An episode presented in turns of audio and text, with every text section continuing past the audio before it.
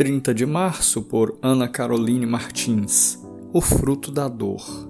Por isso mesmo, aqueles que sofrem de acordo com a vontade de Deus devem confiar suas vidas ao seu fiel Criador e praticar o bem. 1 Pedro 4, verso 19. A pérola é resultado de uma reação natural da ostra diante de invasores externos.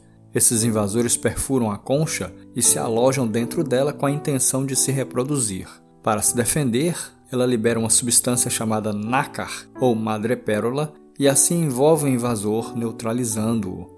Essa substância cristaliza rapidamente, isolando o perigo e formando a pequena esfera rígida. O sofrimento cobre grande parte das experiências humanas, seja por consequência dos nossos erros ou por permissão de Deus para o nosso crescimento e amadurecimento. Todas as pessoas possuem dores e feridas causadas por diversas circunstâncias da vida.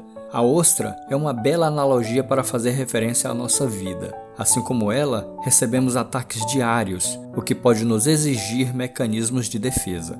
A liberação do nácar é a reação que a ostra tem diante de uma situação imprevista. A pérola é o fruto da dor que a ostra sente diante do invasor. Como reagiremos às situações que fogem do nosso controle é uma decisão diária. Estamos dispostos a responder com sabedoria a tudo que nos acontece?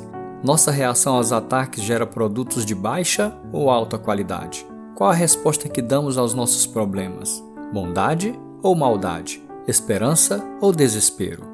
que, assim como as ostras, possamos gerar algo de valor diante das nossas lutas, algo que adorne a nossa vida e caminhada cristãs.